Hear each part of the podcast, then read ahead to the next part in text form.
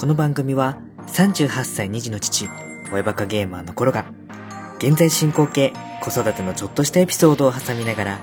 大好きなゲームの思い出話や好きなものの話をしつつ、全国各地に潜伏しているであろう、マニアック系パパママたちとの心の交流を深めていこうとこっそり企む、ポッドキャストラジオ番組です。もちろん、パパママじゃないリスナーの方も大歓迎してますので、よろしくお願いします。それでは、親バカゲームミュージアム、スタートです。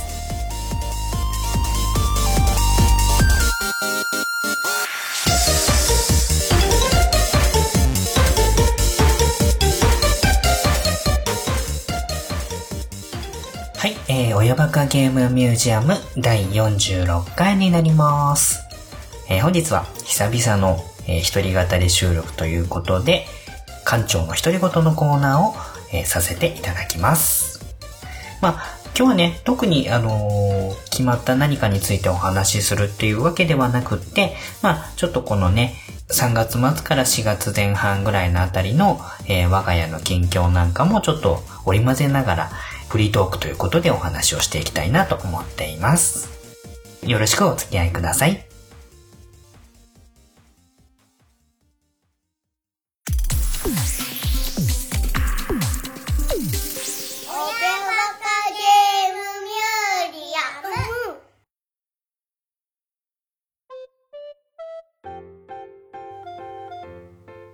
えー、まあ、まずは、まあ、我が家の近況ということなんですけれども、はい。えー、3月に、次女のすーちゃんがですね、無事、えー幼稚園を卒園いたしまして、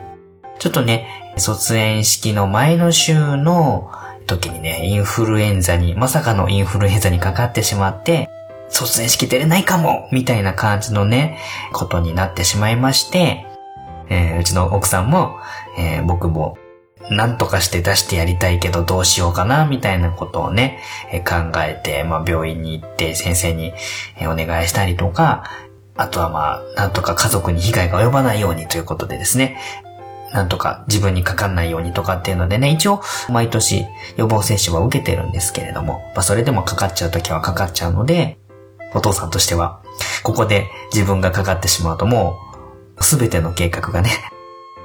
えーちょうど3月はね、卒園式、その後、僕の方のね、実家が香川県になるんで、香川県に帰る。で、戻ってきて、えー新学期の準備で、入学式というような流れでかなりね、詰まってましたんで、ここで誰かが脱落すれば全てがパーになるっていうような、非常に緊張感があるね、え1週間、2週間ぐらいだったかな、3月の後半になっておりました。で、なんとかまあ、無事に、本当にギリギリだったので、一応まあ、インフルエンザの方自体は、病院の方に行ってね、治りましたよっていう感じで出してもらったんですけれども、やっぱりね、完全に治った、体調がね、完全に元気になったっていうところまではいかなくって、当日はね、かなりちょっともう涙目みたいな感じで、卒園式行かなきゃいけないんだけど、すーちゃんはちょっともうなんか、本当は本音を言うと行きたくない。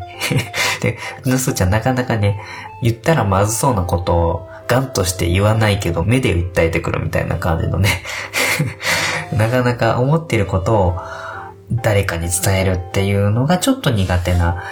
子供なので、あの、そこをなんとかこう、どうなのかなっていうのをこう引き出してあげるのが毎回苦労してるんですけれども、その時もね、行きたくないとは言わないんだけど、明らかに行きたい感じではないんですよね。で、ちょっと途方に暮れて奥さんももう行かなきゃいけないのにみたいな感じになってたんですけれども、ちょっと僕もね、すーちゃんと話して、最後の卒園式で、今日しかもうお友達にね、もその直前までも何日も休んでるんで、今日しかお友達と、あと先生にいっぱい遊んでもらったり、いっぱいいろいろ教えてもらったりしたんだから、今日しかもありがとうっていうことを直接言える日がないんだよっ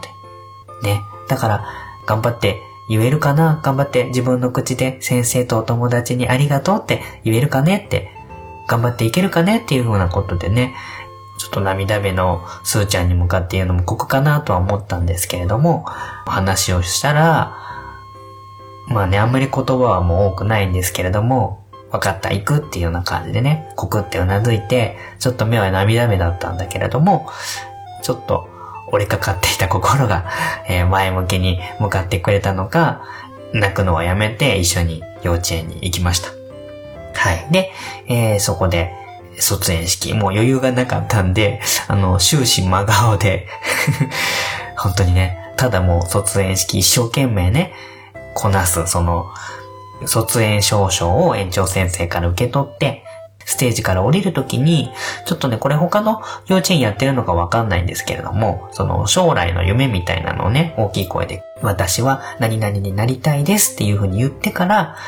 あの、卒園式のまあ、子供たちの成長をね、確かめられるシーンでもあるんですけれども、言ってから降りて、先生に卒園証書を渡して、席に着くっていう流れがあるんですけれども、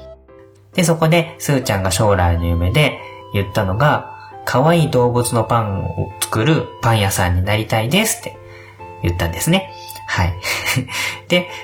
ね、顔は真顔なんですけれども、ちゃんと大きい声で言って、無事自分の席まで戻ってきたわけなんですけれども、ここでお父さん、えちょっとグッと来てしまって、少し、うるっと来てしまって、少しこらえたんですけれども、というのも、えっ、と、僕がね、すごくパンが好きで、いろんなまあ群馬のね、近場にあるパン屋さんとか、ちょっと遠くのところまで雑誌買ってね、美味しそうだっていうところには行って、あの、食パン買ったり、美味しそうなパン買ったりとかっていうことを割とよくするタイプの人間で、で、自分の小遣いでね、その日曜日の朝食のパンをこう買ってきて、みんなで食べるとかっていうこともね、まあ、月2回ぐらいやってるんですけれども、そんな関係でね、お父さんがね、まあ冗談で、お姉ちゃんかすーちゃんが、パン屋さんになってくれたら、お父さん、美味しいパン食べたい放題だよね、みたいなことをね、ちょくちょく言ってたんですけれども、そのみんなの前で大きな声で、体調も悪いんですけども、パン屋さんになりたいっていうのをね、言ってくれたっていうのはなんか、自分の 勝手なね、あの願いが、まあそれがね、この今後の人生の中でどう転ぶかっていうのはもう全然わかんないですし、それはもう子供たち本人の生き方なので、そこに関しては僕は何も言わないんですけれども、まあ、今現時点で、そのお父さんがパンが好きだから、お父さんにパン作ってあげたいっていう気持ちがちょっとでもあって、パン屋さんになりたいっていうことをね、みんなの前で宣言してくれたのが、あの、お父さんとしてはちょっとグッと来てしまいまして、ちょっとその時だけはね、構えたカメラも少しピント合わせるのちょっと大変だったんですけれども、えー、そんなすーちゃんの体調悪いんだけど頑張って卒園式なんとかやりきったすーちゃんにお疲れ様って頑張ったねということでね声かけてあげながら、えー、その日はお家に帰りました。はい。まあこういったとこでね、えー、子供たち、普段はね、こうわがまま言ったりとか、いたずらしたりとか、喧嘩しまくったりとか、あのー、そういうことばっかりどうしても目につきがちなんですけれども、そういう節目のところで成長してるんだなってことを実感するっていうことは、やっぱり大事なことかなとも思ったりもするんで、そういったことをちょっと感じることができた、えー、卒園式の出来事でした。はい。ちょっとね 話題としては前の話になってしまうので、鮮度としては だいぶ、えー、落ちてしまっているお話になっちゃうんですけれども、はい。それがまあ3月ですね。で、えー、そっから実家に帰りまして、今群馬に私は住んでいて、えー、毎回その四国の香川県までですね、年1回高速に乗ってまして、えー、まあ強行軍ですよ。深夜に出て、香川に昼2時3時とかに着くとかっていうね、強行の感じで頑張って、えー、ほぼ一人で運転してっていう感じでやってたんですけれども、今回ね、まあその、卒園式で、えー、みんな踏ん張ってた感じもありまして うちの奥さんも僕も非常に体調が悪い状態で帰らなきゃいけない、えー、状態になってまして、もうね、あの、正直家を出る時の記憶があんまりないんですね。とにかく、えー、なんとか運転乗り切らなきゃいけない香川までの道のりをっていうような感じで、いつもよりも長い時間かけて、無事香川に到着し、で、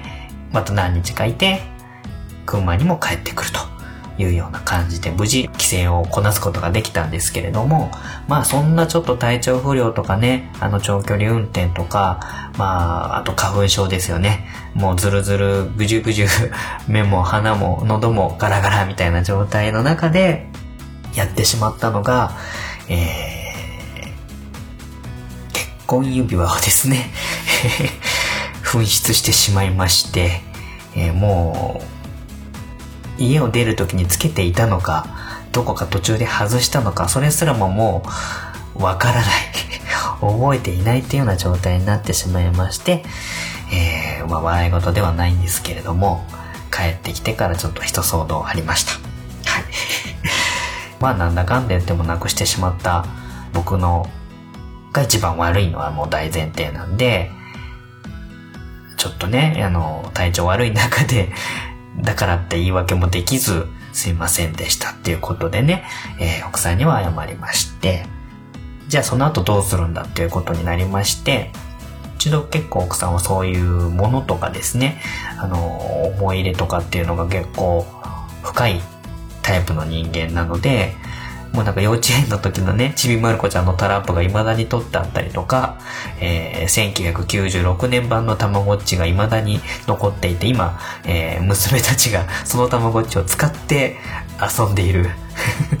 とかですね、そういうぐらいちょっと物持ちがいい感じの奥さんなので、やっぱり指輪が私だけ持っているのも意味がなくないみたいなことになって、まあ、そこはね、この関連のちょっと凹んでるツイートをした時に、指輪なくなくたって、夫婦は夫婦ですよ、みたいなね、ことをですね、つぶやいてくださったフォロワーさん結構いたんですけれども、そこはね、やっぱり、夫婦が納得しないと意味がない。形になっちゃうんで、一応まあ、作り直すという方向で話をまとめました。で、その指輪がね、フルオーダーの指輪になってまして、ちょっとシンプルなんですけれども、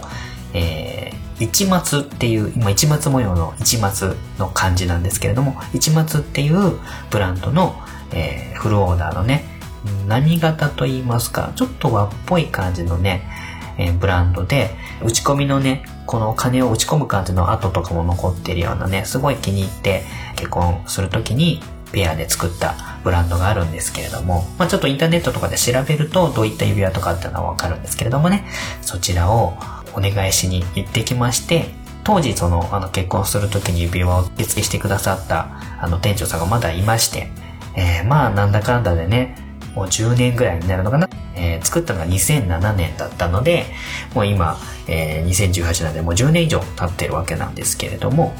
まあ当時の店長さんの記憶の中ではちょっとね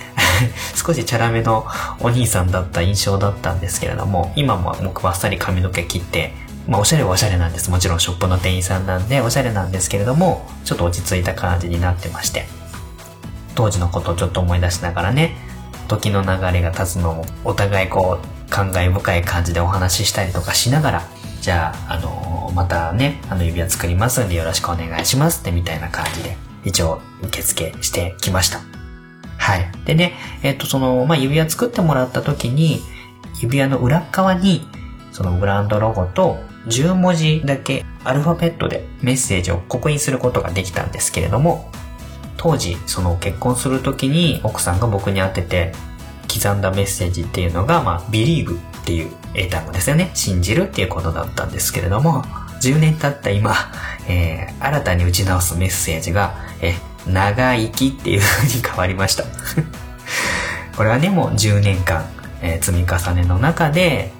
その言葉が選ばれたわけなので、まあ多分その辺の中のね、いろいろなことがあったところもあるんだろうし、あとちょっとその身内関係でね、最近ちょっと体調崩したりするお話があって、身近な人が体調崩したりとか、すごい大きな病気になったりとか、亡くなったりっていうのは、やっぱり悲しい話だよねっていうようなこともあったので、多分その長生きっていう、なんかちょっと味のある言葉ですけどもね、ローマ字で、アルファベット大文字で刻印されて、で、店員さんはね、その、あの店長さんも、いいですよ、なんか10年のこの味が経ってこの文字が変わるっていうのもなかなか面白いんじゃないですか？みたいなことも言ってくれて、痛い出費にはなりますけれども、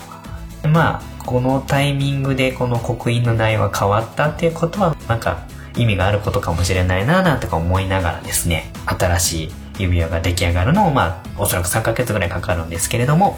今待っているところです。で、えっ、と、まあ、その指輪のね、お金はじゃあどうなるのっていうことになるんですけれども、えーこの辺はもう、あの、毎月僕のお小遣いの中から、えー積み立てていって、1年半ぐらいで返済する。うちの家計の方に戻すっていう、車のぶつけて直す時とかもなんかそんな感じでやってるんですけれども、小遣い積み立てシステムが採用されましたんで、今回も1年半ぐらいかけてやります。で、あとは、少しでもね、その毎月のお小遣い、そんなに多くないのに削られていくので、毎月娘にかけている マニアック子育て基金みたいなのがね、厳しくなるので、少しでもちょっともう負担を減らそうっていうのと、やっぱりちょっと反省の意も示さなければいけないということで、一応、ざっとこの家にあるテレビゲームソフトですね。で、まあそれなりに値段がつきそうなものを、まあ軽く見繕って、泣く泣く、モンスターハンターワールドも、あの全然あのバタバタしてて手つけられなかったんですけど、それも入れたし、えー、信長の野望のね、想像のウィズパワーアップキットも、またきっとやるんだろうけども、ちょっとね、いい値段で多分売れると思うんで、今やってないからちょっと泣く泣く。はい。一応三国志13のパワーアップキットの方は置いてあるんですけれども、まあ、そんなこんなでね、あとは地球防衛軍5とか、ディアブロ3のやつとかね、うん、あとは 3DS だったら、ファイアーエムブレムエコーズとか、ガールズモード4ですね。本来は娘にやらせる予定だったガールズモード4も、志半ばで売却するというような感じのもので、まあいろいろこうかき集めて売りました。はい。で、まあ、その頭金みたいな感じで先に渡しといて、えー今、その残りの分を毎月からちょっとずつ支払っていくという流れのお父さんにとっては非常に厳しい今後のね、えーポッドキャスト運営にもね、えーお菓子会とかですね、まあダイレクトに影響来るかななんて思ってはいるんですけれども、まあまあゲームに関してはね、お金が出せないなら出せないなりに積みゲーを崩せばいいですし、もう思い出ゲーム殿堂入りもね、あの、まだまだお話しするのが手ついてないのがね、ストックありますし、えー、まあ、あと最近は Steam とかのね、セールとかで安くゲームを買ったりとかも十分できるので、まあ、やりようによっちゃ全然問題ないじゃないかと、はい、思いましたんで、まあ前向きにね、それに関しては、ないならないなりにちょっと工夫してゲームライフを楽しんでいこうかなと思ったりもしています。はい。この辺はまあ、今はね、古いゲームも新しいゲームも、あとはインジーズもメーカーのゲームも関係なく遊べる、楽しめる、そしてそれを配信したりもできる時代になってますのでね、そういう意味では、なんか多様性があっていいなと思ったりもしております。はい。とかなんとか言いつつね、とりあえず、メタルマックスゼノの、メタルマックスシリーズの最新作だけは、これだけは買っとこうと思いまして、えー、山田電機のポイントもね、突き込みながら、はい。それだけは買って今ちょっとやったりもしてますけれどもね。はい。全然お前反省してないじゃねえかっていうことになってるんで、まあ、それはもう仕方ないですよ。長らく僕は応援しているシリーズなので、そこはもうちょっと勘弁してほしいなと思いました。はい。で、まあ、このゲームソフトを売った、売却した流れの中で、ちょっと僕もびっくりしたことがあったんですけれども、えーそのゲームソフトを売って、で、2週間ぐらいちょっとゲームもあんまりできなくって、で、久々にその先日メタルマックスゼノを買って、プレステ4にメタルマックスゼノのディスクを入れようと思ったら、ディスクが入らないんですよ。で、あれ？と思って、普通だったら何も入ってなければ、こうディスクがウィーンって入っていくんで、あ、中にね、なんか入ってんだと思って。子供たちがなんか DVD とか見たんかなと思って、中に入ってるディスクをボタンを押してウィーンって出してきたら、そこになんと、えー僕が2週間前ぐらいに売ったはずのモンスターハンターワールドのディスクが入ってまして、一瞬僕何が起こったのか分かんなかったんですね。きょとんとしちゃって、え？と思って、これ2週間前に売りに行って店員さん別にディスク入れ忘れですよとか言われなくってそのまんま3000いくらかでモンスターハンターワールド買い取ってもらってたよなーっていうのがこう、もうなんか軽く頭がね これからメタルマックスでのよしやるぞと思った矢先の出来事だったんで、そっちの気持ちもくじかれるし、あるはずのないソフトがここにあるっていうことにね、えー、なんかびっくりして、で、逆にもう元ゲーム屋なんで、その店員さんがやらかしてしまったっていうことに対するなんか申し訳なさも手伝って、なんとも言えない気持ちになったのがつい先日あったんですけれども、まあでももうね、特にその2週間以上経ってる中でお店からも連絡なかったですし、僕もね、買い取りの控えももらわなかったんですよね。その、もう指輪に対するこの 後悔を残しときたくないと思ったんで、控えもいらないですっていう断って、そのままお金だけ受け取って帰ったんですけれども、そんな流れの中でここにまだモンスターハンターワールドが残ってるっていうことが、大きく見ればラッキーなんですけれども、まあ、お店に迷惑をかけたっていうこともありますし、えー、なんか、踏ん切りつけようとしてやったことの踏ん切りもつかなくなっちゃったみたいなこともなっていて えー、すごい複雑な心境ではあるんですけれども、まあ、とりあえずそれはそれとしてなんかもう、今から言うのもちょっとややこしい話になってしまうかなと思ったんで、今回はまあ、本当は良くないことなんかもしれないんですけれどもね、ちょっと、そっと自分の心の中に、えー まあ、話しちゃってるんで全然収まってないんですけども、収めておくことにしました。はい。えー、担当した店員さんが怒られてなければいいなということだけは、まあ、やらかしちゃったんでね、怒られなきゃいけないんですけれども、まあ、大事になってなければいいな、棚卸しで1本ソフトが足りませんとか、年末、月末に出るのかなとかを いろいろ考えながらも、えーとりあえずそれはそれで落とし、収めて、えー、メンタルマックスでのをやっております。はい。はい。そんなまあちょっとね、ちょっとしたプチ事件なんかも挟みながら、とりあえずその指輪関連のお話も、えー、今のところ、えー、作っている、風を待っている状況になってますね。はい。あとはですね、4月でやったこと、親子でやったことなんですけれども、えー今は僕が群馬県に住んでいて、お隣の埼玉県の方に、まあ、ちょっと、あの、車で30分ぐらいで行けるので、あの、下手な群馬県の中よりも近いところにあるんですけれども、昨年末ぐらいにですね、えー、タムタムさんっていう、まあ、ホビーショップ、模型とかラジコンとかミニ四駆とかね、そういった総合大型ホビーショップのお店ができまして、で、それがまあ、埼玉の上里っていうところに、ちょうどまあ、群馬の真隣なんですけれども、えー、できまして、そのタムタム上里店さんの方で、えー、小学生以下限定のイベントで、一緒にプラモを作ろうっていうね、子供向けのイベントをやっておりまして、えー、先日そちらの方に我が家の娘二人作るの大好き、工作大好き、絵描くのも大好き、ラジオにもたまにも出演しております娘、えー、上のお姉ちゃんが4月の9日で9歳になったんですけれども、えー、9歳のお姉ちゃんと小学校に入りたての6歳の妹すーちゃん。はい。こちらと一緒にですね、参戦してきました。はい。でね、最近ちょっと偶然その2月に僕が懐かしくて買った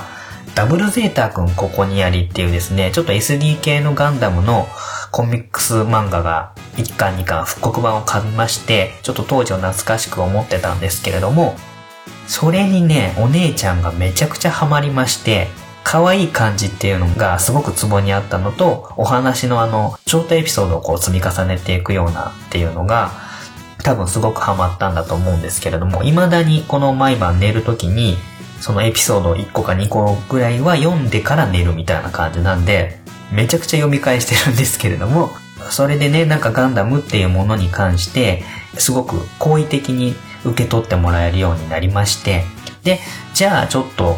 SD ガンダムのプラモデル、BB 戦士のプラモデルを作らせてみるかと思ったところから始まって、ここまあ、えー、2ヶ月ぐらいですね、子供たちと一緒に新たな趣味でガンプラを作ることが何回かありまして、で、それがあったんで、最近このおもちゃのプラモデルコーナーとか、こういった模型店ちょっと行ってみたいなと思ってて、行ったらそんなイベントがやるよっていうことで告知が出てたんで、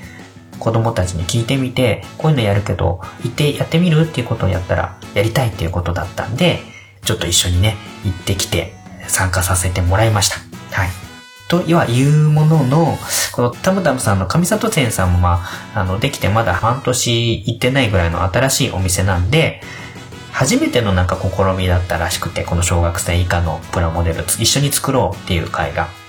で、基本そのブログでの告知と店頭のチラシだけの告知で当日、あの、店舗のところで受付するっていう、ちょっとまあ、初めてだったんで、どんなぐらいの感じになるのかわからなかったんで、いろいろこう試行錯誤している状況でのイベントだったんで、まさかの、えー、コロッケだけ 要はだからお姉ちゃんと、えー、スーちゃんだけの二人でのイベント貸し切り状態でのイベント参戦ということになりまして、はい。まあそれはそれでちょっとびっくりはしたんですけれどもね。あわよくばこのプラモデル作るようなお友達がね、あの、さすがにあの同級生女子ではいないんで、そういったところで誰かとこう話できたりするような友達みたいなのができると面白いなと思って参加してみたんですけれども、まさかの誰も参加してないっていう 感じだったんですけれども、まあ、あの3人ね、あのスタッフさんついてくれたのも、ほぼマンツーマンでついていただいて スタッフさんの方がちょっと余ってしまって、あの、ご迷惑をおかけしたところもあるんですけれども、子供たちが作るプラモデルを大人4人で僕も含めて見守るっていう、ちょっと謎のイベントを やらせてもらいました。はい。で、えっ、ー、と、お姉ちゃんの方にはそのお店の店長さんなのかな？あの、メガネかけたお兄さんがついてくれて、そのお兄さんのね、プラモ道具みたいなのもガバッと出してくれて、ちょっと失敗したところを手直ししてくれたりとかしましたし、で、あとお店のね、お姉さんがね、スーちゃんについてくれて、でお姉さんはそこまで多分プラモデルに慣れてない方なんだと思うんですけれども、一緒にこう、えー、お父さんとお姉さんとスーちゃんで見ながら、えー、ちょっとずつ直したりしながら作ったりもしました。はい。で、一応当日作ったのが、えー、お姉ちゃんはですね、パパッカイ。えー、ベアッシリーズのお父さん型タイプですね。えー、もうすでにうちに、その時に、ベアガイプリティとママガイというのであって、あとプチッガイが4体ぐらいいたんですけれども お姉ちゃんはね、ひたすら多分自分が気に入ったものを食べ続けたりとか、書き続けたりとか、あんまり冒険しないタイプなんで、家に今非常にあの、ベア会系のキットが増えてってるんですけれども、ババッカイを当日購入して作りました。で、スーちゃんは BB 戦士の、えガンダムユニコーン系のデルタプラスを買って作りました。これね、BB 戦士だったんですけども、今まで作った BB 戦士なんかよりもはるかにちょっと難しくて、お姉さんもちょっとね、悩みながら、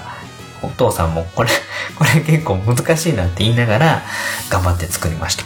はい。まあ、そのデルタプラスにする前に、ニューガンダムの BB 戦士にするか、ハイニューガンダムの BB 戦士にするかっていうのですごい悩んでたんですけれども、お父さんがデルタプラスの箱を持ってきて、これ飛行機に変形できるよっつったら、それの変形っていう言葉にこう、もう魅了されちゃって、えー、今まで持ってたニューガンダムとハイニューガンダムの BB 戦士の箱ポイって置いて、えー、デルタプラスにくら替えして、当日作りました。はい。あとはね、ピカチュウのね、ポケモンの簡単なプラモデルもあったんで、それも一緒に作ったんで、すーちゃんは2体作って、お姉ちゃんは、えー、ハイグレードのパパッカイを、えー、仕上げて、満足な意味で当日イベントを終えることができました。で、一応ね、これね、えっ、ー、と、タムタムの上里店さんの方に、店舗プログがアップしてまして、そのイベントの様子なんかもね、写真入りで紹介してくださってたりするので、もしよかったら、えー、4月の8日分のブログ記事を見ていただくと、コロケ3人がイベントを満喫している様子が見ることができますので、よかったらそちら検索かけていただいて覗いてみていただければな、なんて思っています。はい。そんなところでね、その後もちょっとあの、ガンダムのビルドダイバーズのアニメも始まりましたんで、ますますちょっとね、あの、そういったことをやったりするのが楽しくなる、えー、時期かなと思います。スーちゃんに関しましてはね、その後、ジオンの水泳部3体キットの BB 戦士、えー、ゴック、ゾック、アッガイですね。これを仕上げまして、バッチリ名前も覚えましたので、はい。意外とあの、モビルスーツの名前を最近覚えてる娘2人になっております。はい。ね、ツイッター界隈ではね、あの、知り合いの配信者の方で、子供たちと一緒にガンプラ作ってる方、ネタトラジオのごいちさん、あこさんなんかもね、ガンプラ作った写真なんかもあげたりとかしてるんで、その辺あの共通な話題で、ちょっとね、お話ししたいとも思いますし、バットモビル放送局の、えー、バットダディさんも、4歳の娘ちゃんが、えー、ハロの、えー、ハロプラかな？一緒に作ってて、写真アップしたりもしてましたけれども、まあまあまあ、そういったマニアック子育ての遺伝子をいろんなところでこう垣間見ながら、うちも有効利用できるお小遣いは減りましたけれども、えー、なんとかまあちょっと工夫して子供たちと一緒に何かいろいろ書いたり作ったりするようなこともやりたいなと思っています。はい。えー、あとはですね、話すことがちょっと間が空いたんでいっぱいあるんですけれども、えー、4月から子供たちが習い事を始めました。はい。で、お姉ちゃんは、プログラミング教室。これはまあ、スクラッチっていうですね、あの、E テレでもそれの、あの、番組、専用の番組あったりするんですけれども、まあ、子供とかでも簡単なゲームとかですね、ちょっとした、あの、ことが、プログラミングとして組むことができるようなソフトがありまして、はい、それを使ったプログラミング教室ですね。この辺あの、プログラミング教育が、とちょっと何年か忘れたんですけど、今後、あの、義務教育の中に取り込まれるっていうこともあって、ちょっと最近注目されている分野だと思うんですけれども、まあね、あの、ゲーム大好きなお父さんの血を引いてるお姉ちゃんなんで、ゲームがね、好きなんで、プログラミング教室をかこつけて パソコンでゲームもできるっていうことでね、結構楽しくやってるみたいです。はい。で、先日ね、キーボードで言葉を打てるようになるように練習するんで、ローマ字表をこう印刷して持たせてくださいみたいなことも先生に言われてたんで、まあ、そういった風にこうパソコンを操作するっていうこと、まあ、プログラミングを組むっていうこと自体が、その将来何かに直接役に立つっていうのは、まあ、そんなにないかもしれないんですけれども、こうパソコンを操作したりすることに対して慣れておくっていうことは、今後やっといて損はないことかなと思ったので、お姉ちゃんは自分からね、それやりたいっていうことで言ったので、お姉ちゃんはプログラミング教室。はい。で、下のスーちゃんも4月からね、こっちはこう、アート関係の子供教室、体験教室みたいなのを通い始めてます。まあ、二人とも週1なんですけれども、スーちゃんはね、もう、あの、リスナーさんだったらいろいろ知ってます。あの、ツイッター界隈でもね、え小さな巨匠スーちゃんっていうハッシュタグをつけて、スーちゃんが作ったもの、書いたものをつぶやいてはいるんですけれども、まあ、オリジナルの絵本を書いたりとか 工作でいろんなものを作ったりとか、えー、してますので、そういうアート関係のことを習うっていうのは、もうもってこいかなと思いましたんで、えー、今週1でいろいろやってます。毎回行って、こう、今日はこういうお題でやりましょうみたいなことでね、えー、一番最初に言ったのはなんか、身近にある何でもないものを観察して、それをこう、紙に書いたり、貼ったり、説明したりみたいなものを作ってみようっていうことでね、やりまして、えー、紙袋をこう見て、他の子たちはなんかこう横から普通に紙袋を書いたみたいなんですけれども、すーちゃんはなんかちょっと違うことがやりたいっていうんで、上からこう紙袋を見た、あの、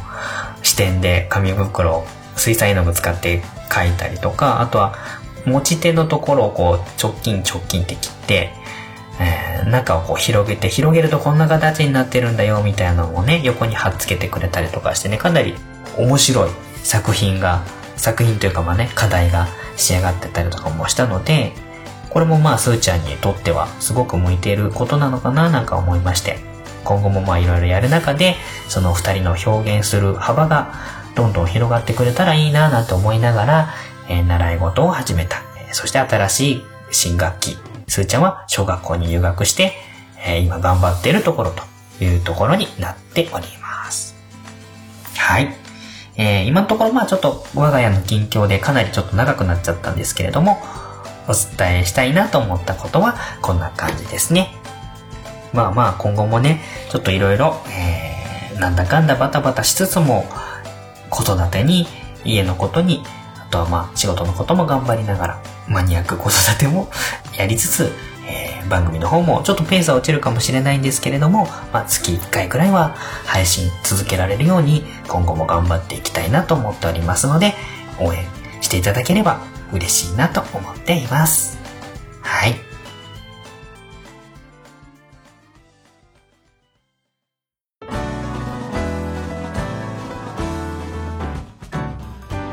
親バカゲームミュージアム。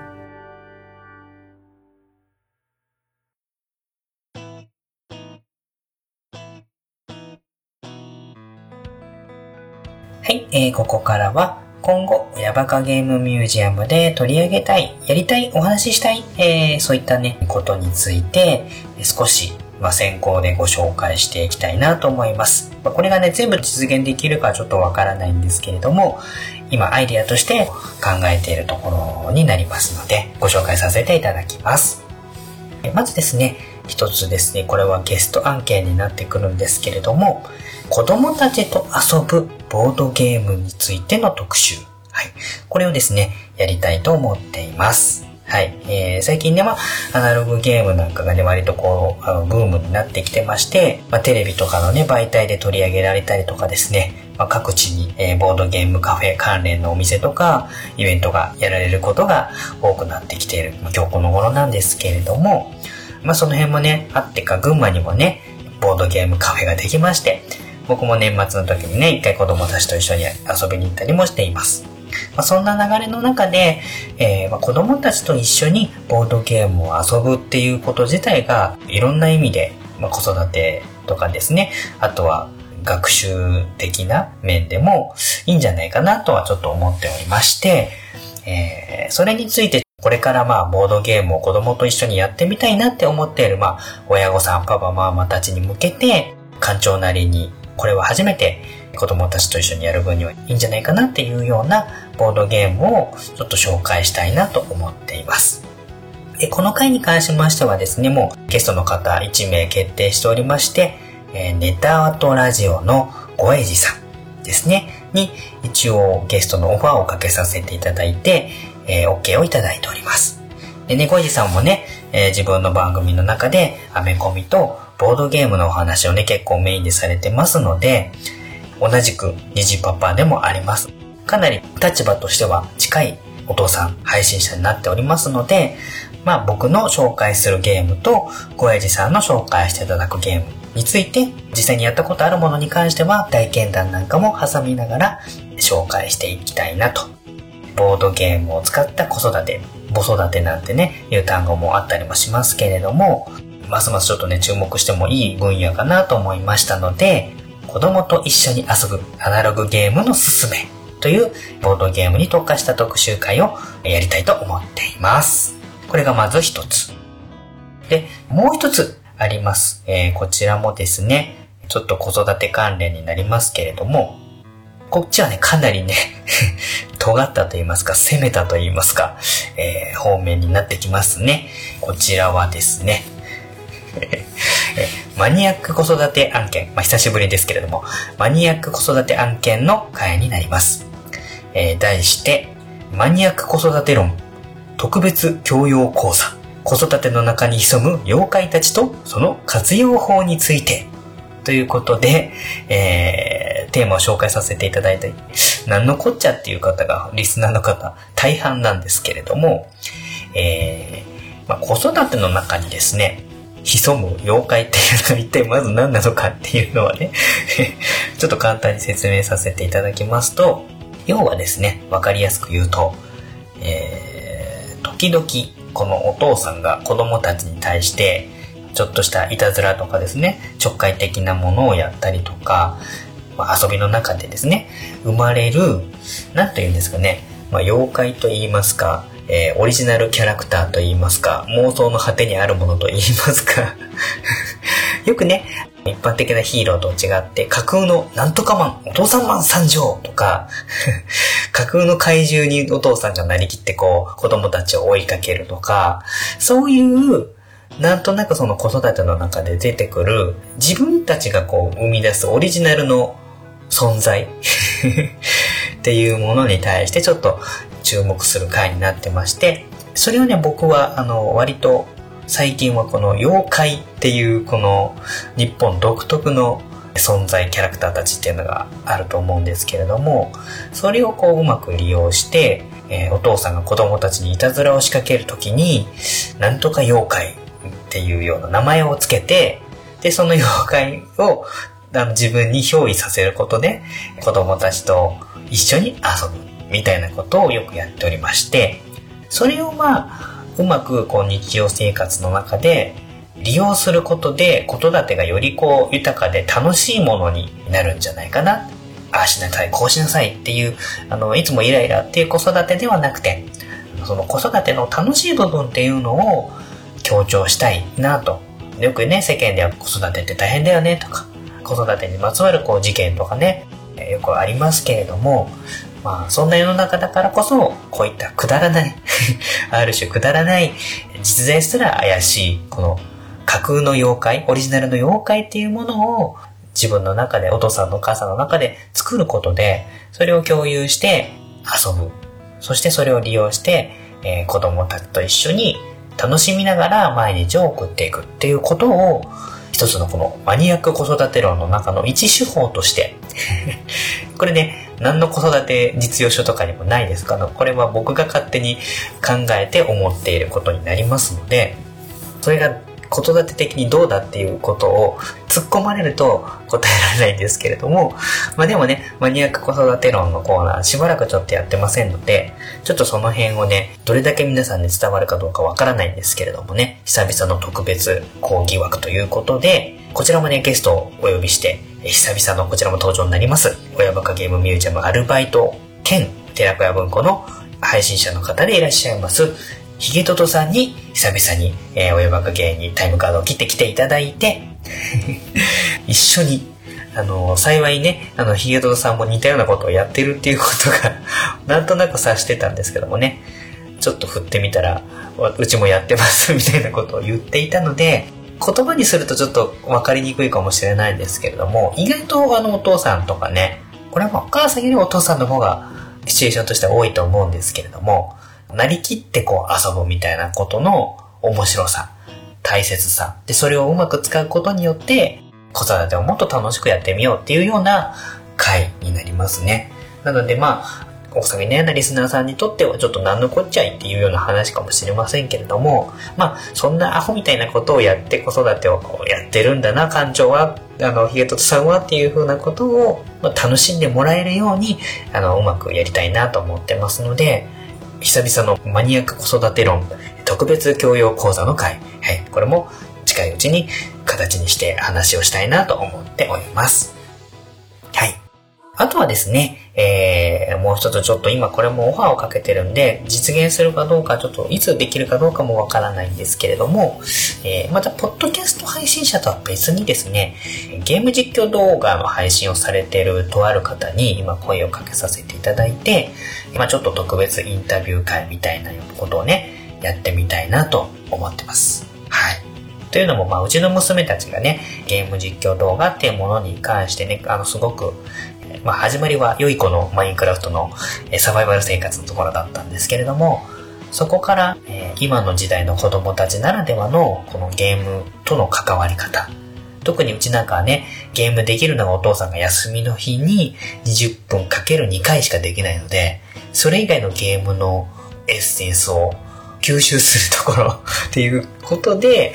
ゲーム実況動画っていうのはね、すごい日常の中にある、えー、ものになってますので、まあ、その娘たちがよく見させてもらっている配信者の方にちょっと声掛けさせてもらって、はい。いつもはね、ゲストは同じポッドキャストの配信者の方が多いんですけれども、今回はちょっとポッドキャストの枠を超えて、また別の媒体で活動されている方にインタビューしたいな、話を聞いてみたいなっていうことを思っておりますので、そちらもちょっと実現ができ次第やってみたいなと思っています。うん、今後はね、こういうふうに、ポッドキャストの枠以外のところで何かを活動してる方とかにもし声かけられるようであれば、どんどんこう、ポッドキャストの中に引きずり込むじゃないですけれどもね、巻き込んでいってお話ができるようになる番組にできれば、あの、楽しいななんても思ってますのでね。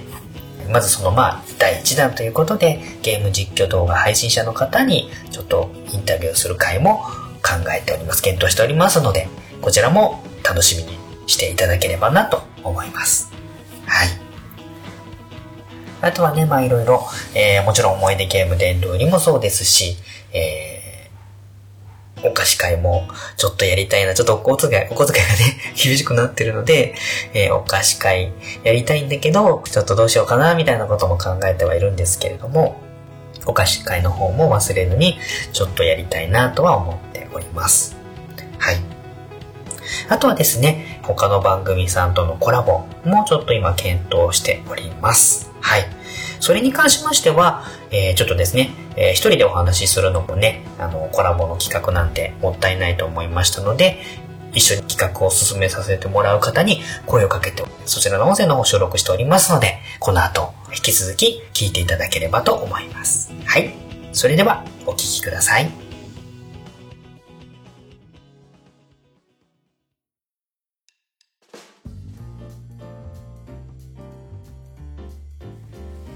はい、えー、親バカゲームミュージアムの、えー、コロです。そして、今日はこの方にも来ていただいております。はい、もちおのゲーム大好き DX のもちおです。はい、どうもです。お疲れ様です。はい、お疲れ様です。はい、よろしくお願いします。よろしくお願いします。今日はですね、なぜまあ、この二人が集まってお話をしているかと言いますと、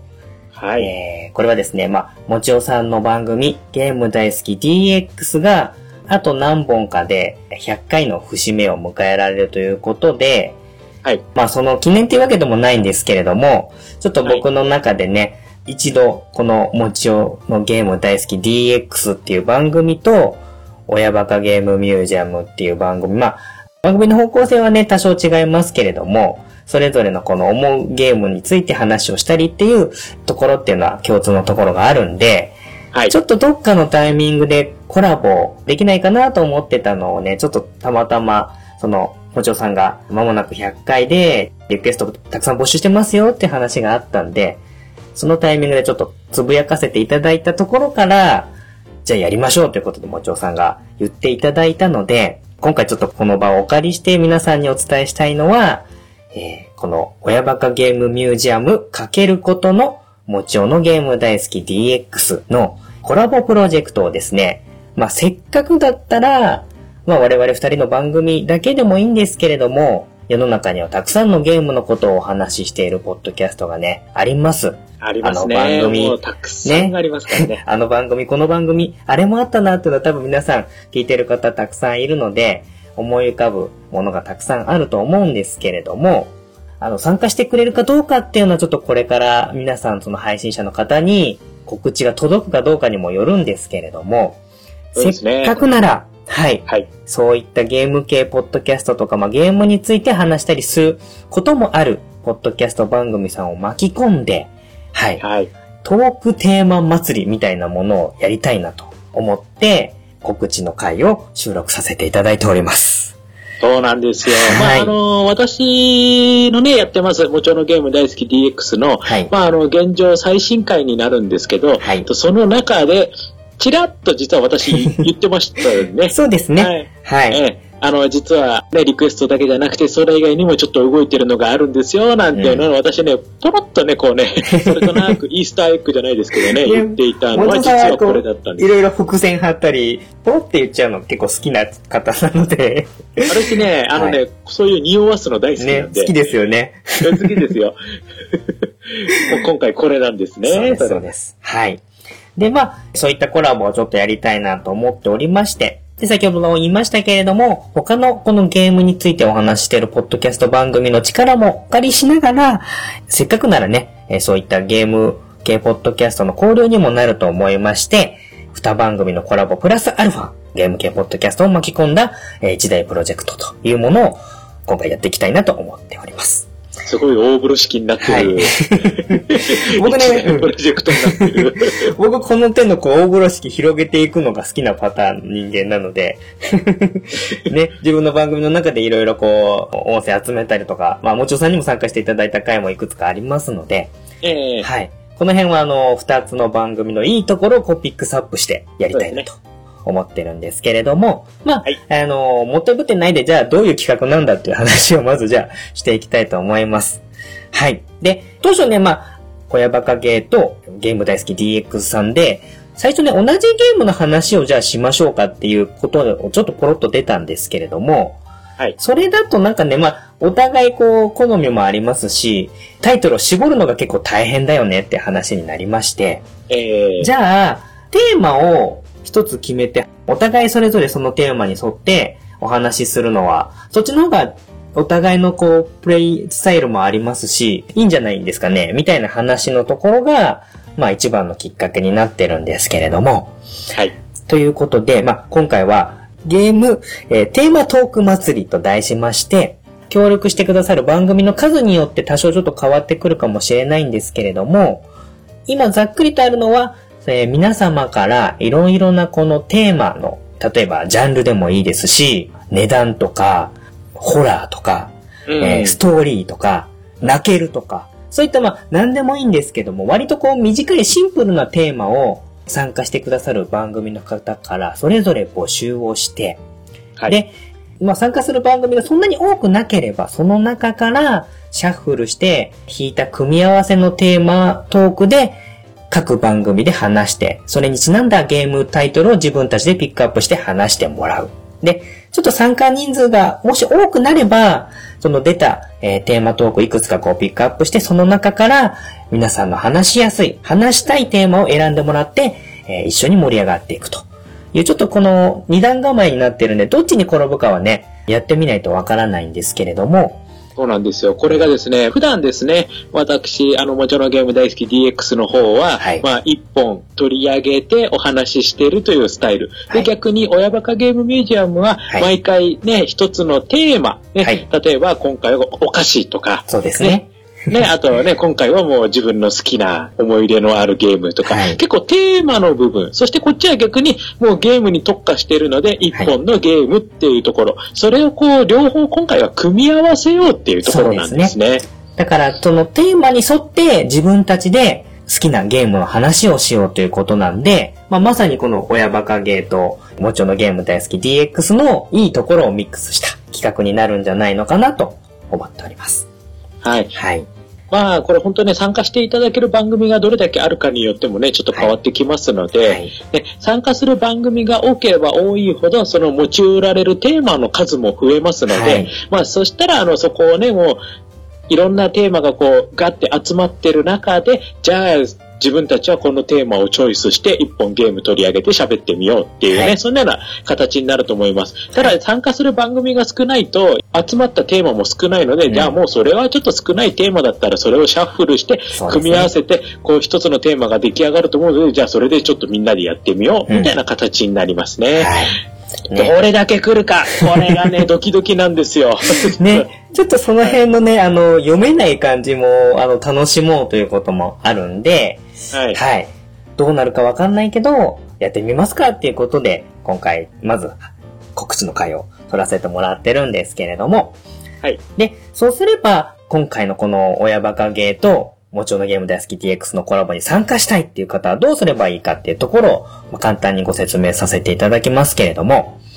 あのー、参加するのは、あの、簡単です。条件としては、ゲーム系ポッドキャスト、もしくは、ゲームのことについて話していいっていう、ポッドキャスト番組を配信されている方。まあ、もしくはまあこれから始めたいなっていうきっかけになってもいいとは思うんですけれども、まあ一応前提としては、ポッドキャストの番組を持っていて、そこでゲームの話ができますよっていう方が、まずは条件になります。はい。はい。それで参加したいっていう希望の旨を、このもちおさんか、えー、私、コロの方に、まあ、ツイッターでも構いません。えー、それぞれの番組のメールでも構いません。まあ、あとはツイッターの DM とかね、えー、お互いの、えー、ブログの方のコメント欄でも構わないんですけれども、親バカゲー、プラス、もちろんのゲーム大好き DX、ゲームテーマトーク祭りに参加したいですよっていう旨を、まずはどちらでも構いませんので、えー、発表していただきたいと思います。はい、はいそれで、もちろさんか僕が分かりましたっていうことで、お返事します。まあ、日にちを区切らせていただいて、そこまでで来た方に対して、それぞれに一つ、これはまあ先ほども言いました。ジャンルとかでもいいですし、何か一つのテーマとかでもいいですし、テーマになるものを一つ持ち寄っていただいて、それを最終的にあの参加される方とそのテーマっていうのを照らし合わせて発表させていただいて、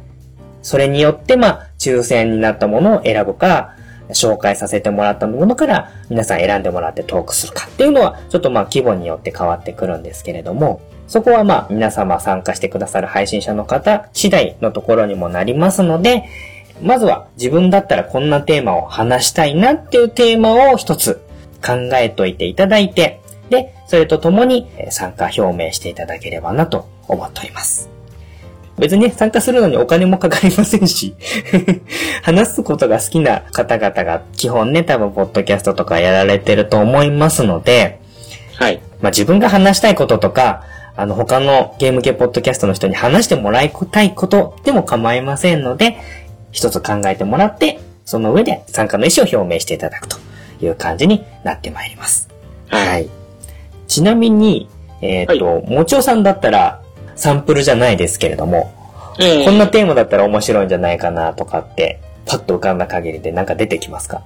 はい。えっ、ー、と、実はですね、あの、私、まあ、自分の番組じゃなくて、はい、私が、あの、まあ、別の番組、まあ、多分名前出してもいいと思うんで言っちゃうと、はい、逃げない浅沼劇場の中で、はい、真顔ゲーム会。まあ、つまり、あの、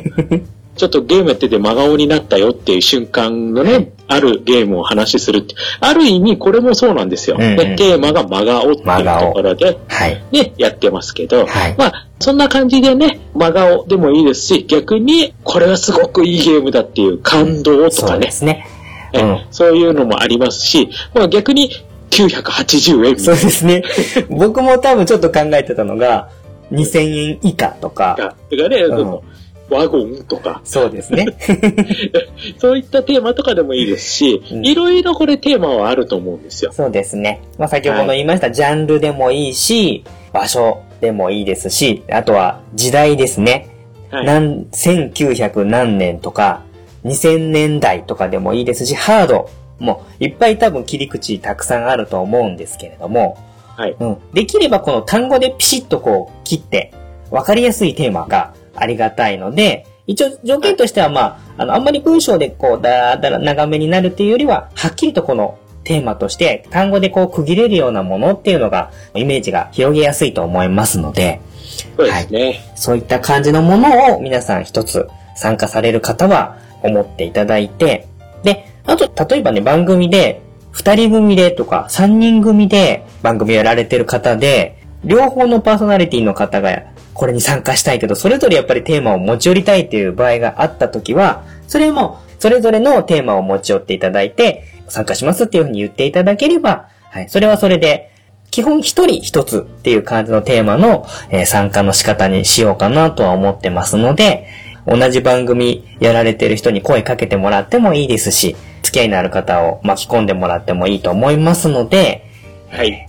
このテーマの数が増えるほど組み合わせも面白いですし、話できる幅が広がってくると思いますので、えー、はい、ゲーム系ポッドキャストないし、ゲームのことをお話ししても大丈夫な、まあいろんな番組のポッドキャストの配信者の方の、えー、参加をお待ちしたいなと思っております。はい。はい。そうすれば、この参加募集の締め切り日っていうものを、一応ここで発表させていただきたいと思うんですけれども、一応5月の10日いっぱいそうですね、10日ですね。うん、まあそ、ね、こ連休明けぐらいでっていうところで一区切りとさせていただきます。はい、いただきたいと思います。で、10日の時点で一応参加される方をこっちでもピックアップ、リスト化させていただいて、で、そこからテーマの募集と集まったテーマをもとにどういう風な方向性でプロジェクトを展開していくかっていうものを決めさせていただいて、もう一回再度、えー、今度はそのテーマ発表とかですね、方向、あの、プロジェクトの詳細についての発表する回をまた配信させていただくという形にしたいと思いますので、もちろんツイッターとかでもね、フォローしながら、あの、告知常にしていきますけれども、聞いていただいた方は、ぜひぜひちょっと自分で考えたテーマなんかをちょっと胸に秘めてね、えー、参加を表明していただければと思います。そうですよ。で、まあ、あの、まあ、すごいざっくりと言いますと、はい、まあ、ある程度テーマが集まって、それで、こう話すテーマが決まった。じゃあ、それでテーマに沿って自分は何のソフトを話ししようかなというところでお話をしていただいて、そして、そのお話ししていただいたのを、これそれぞれの番組でアップしてもらうような形になるんですか、ね、そうですね。それぞれの番組で話をしていただいて、そのまあ、番組配信のものを、できればね、こちらの方で全部こう、フォローしていくような感じにして、で、例えばまあブログの中でこんな番組参加してくださってますとかっていうのを一覧にしてね、ツイートで回したりとかもしていきたいと思いますし、あとはまあね、あの、お互いの番組で今日はあの、その配信を聞いて、こんな方が参加してくれましたとかっていうのも積極的にね、お知らせしていきたいなと思いますので、まあ、はい、一つのこの番組同士のつながりっていうのもね、考えた上で、えー、せっかくならね、このつながりがどんどん広がっていけばいいなっていうのも願いもありますので、はい。そういったのもね、番組の告知の面でも PR、あの、うちの番組、あともちろさんの番組、まあ、その他の番組でも協力していただければ、よりこう、いいトークテーマ祭りになるんじゃないかなと思ってますので。あとあれですね、その配信するときに、はい、この、今回のこのプロジェクトの、まあ参加してますよっていうのがわかるようなタイトル名にしていただければ、もう条件はもう本当それだけなんで。そうですね。あとはまあ、必要であればちょっとその、今回のプロジェクトのハッシュタグみたいなのもちょっと作ってもいいかなとはちょっと思っているので、まあ、もし、ね、うん、あの、ハッシュタグ作った場合は、その次の告知の際に、じゃあこれをつけて、配信の際はつぶやいてくださいっていう風にすると多分もっとわかりやすいかもしれませんので、はい。そうなんちょっとその辺も考えたいと思います。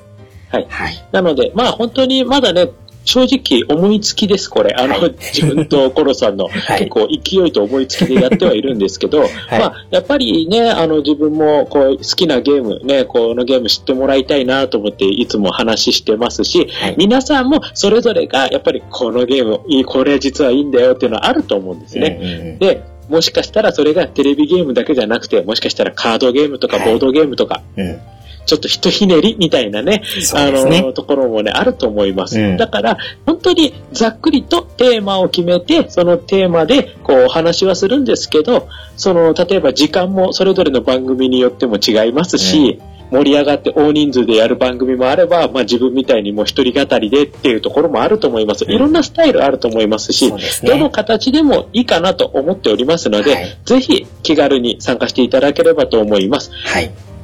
あと、あの、自分番組まだ持ってないよという方いらっしゃいましたら、あの、逆に、あの、私のところで配信とかもね、あの、もしそういう方が多くいれば、私、一応ね、もちろんゲーム大好き DX、そして、もうちょ的脳筋雑談っていう二つの番組ありますんで、はい、まあ、そのどちらかの方で、ちょっとそれを配信するっていう手もありますので、でね、いろいろ。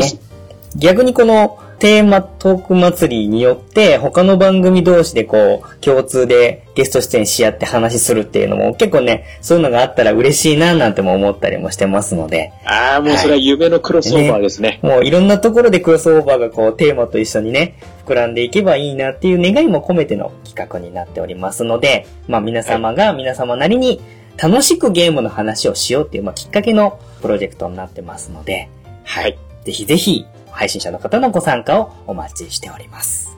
よろしくお願いします。よろしくお願いします。はい。これね、あのー、もし来なければ、もちおさんと僕の 差しのコラボテーマをお話しする回になりますけれども。そうです。あの、その場合は、あの、二人だけのクロスオーバーになります、ね、はい。あの、濃い感じのクロスオーバーになるので、それはそれでまあ、あの、聞きたい方何人かいらっしゃるかなと思いますので、はい。どっちに転んでも、あの、この企画は、あの、何かしらの形にしたいなと思っておりますので、はい、はい。それも含めて、リスナーの方も、えー、配信者の方も楽しんでいただきたいなと思っております。はい。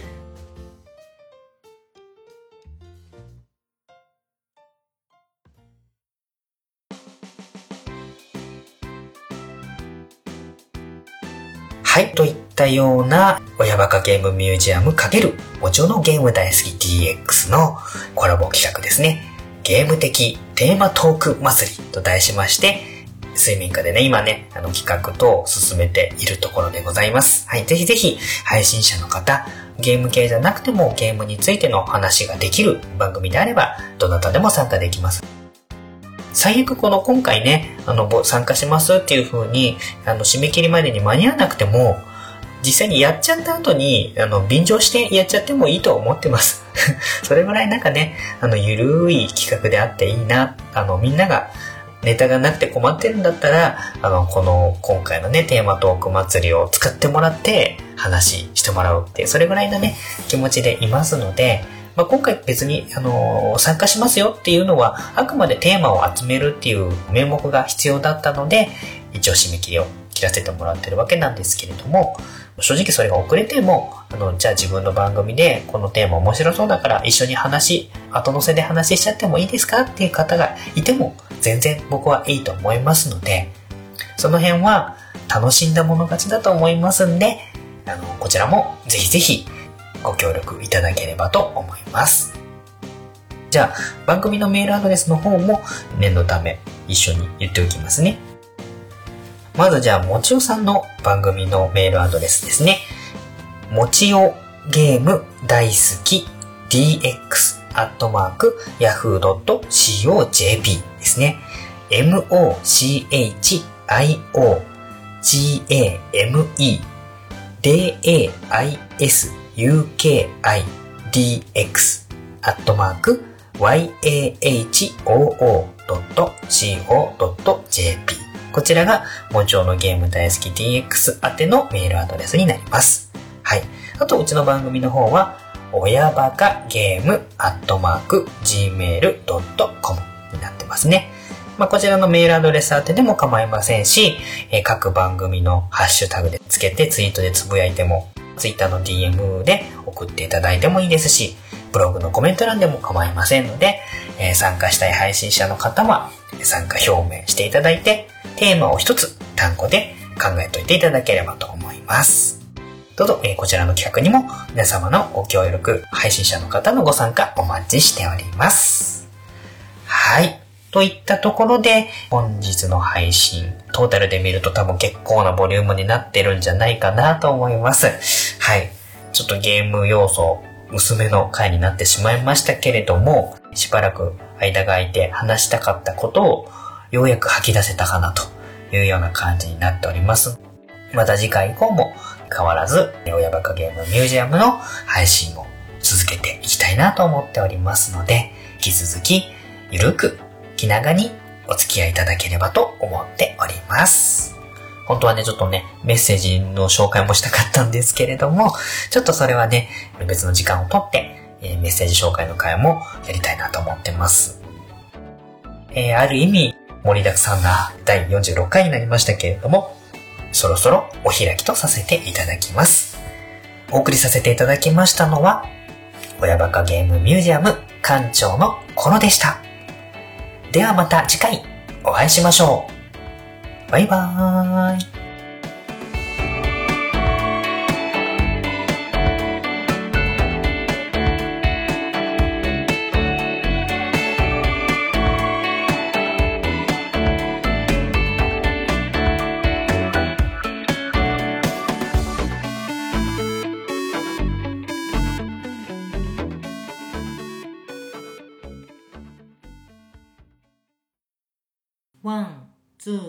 3親バカ。親バカゲームミュージアムでは皆様からの感想メッセージを随時募集しております。メールアドレスは親バカゲームアットマーク gmail.com oyabakagame アットマーク gmail.com ですツイッターの場合は DM もしくは、ハッシュタグ、親バカゲー。親が漢字で、バカゲーがカタカナ。こちらをつけてつぶやいていただければ、館長宛てにメッセージが届くようになっております。いただいたメッセージの中から、エンディングの方で、何つかピックアップして読ませていただくようになりますので、よろしくお願いいたします。次回の親バカゲームミュージアムは、5月1日でついに3年目を迎えることになります、この番組。感謝の気持ちを込めて、皆様からいただいたメッセージの中からピックアップして紹介するお便り会を配信する予定です。次回も親バカゲームミュージアムを聞き